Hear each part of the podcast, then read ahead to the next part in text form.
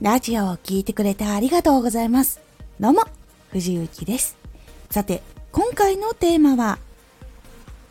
相手の心を開く時のコツ。相手の話を聞くことができるようになるのは、相手に心が開けたり、信頼できるからということが、実は結構大事になります。このラジオでは毎日19時に声優だった経験を活かして初心者でも発信上級者になれる情報を発信しています。それでは本編の方へ戻っていきましょう。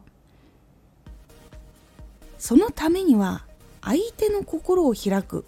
自分の話を聞いてもらうとか、相手の話を聞く、こちらが聞くときに話してもらうときとかっていうのはやっぱり相手の心を開いてもらっているかっていうのが結構左右するのでラジオでも文章でも対話でも相手の心を開くことを意識して話をすることが大事になります。では相手の心を開く時のコツって何があるのか。自分に関する情報状況心情などを伝えて人間性を伝えること。なんで自分のことを先に伝えるのかっていうとこの中に共通点があったりとか興味があることがあったりとか心が動くことがあると相手は少し心を開いたりとか信頼し始めたりとかそこからこの人のこともうちょっと聞きたいなっていう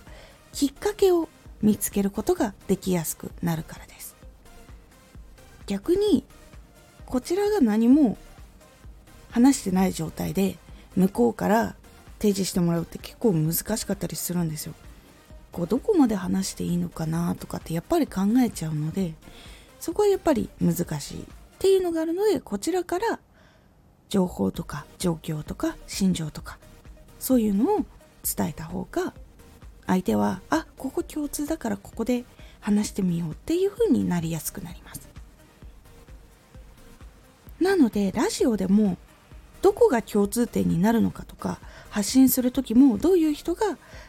何に悩んでいるのかっていうのをしっかり考えて伝えるっていうことを意識してやっていくことが大事になります。これを自己開示と言います。仕事でも人間関係でも相手の心を開くコツとしてプロの人とかも使っているので是非試してみてください。回のおすすめラジオ。限定感をしっかり出す時も大事。限定感っていうのはただつければいいというだけじゃなくてどういう風につけることで相手にしっかりと感じてもらうことができるのかっていうお話をしております。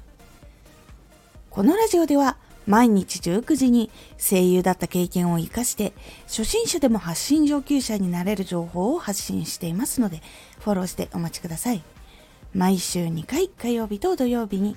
藤雪から本気で発信するあなたに送る上級者の思考の仕方やビジネス知識などマッチなプレミアムラジオを公開しています。有益な内容をしっかり発信するあなただからこそしっかり必要としている人に届けてほしい。毎週2回火曜日と土曜日。ぜひお聴きください。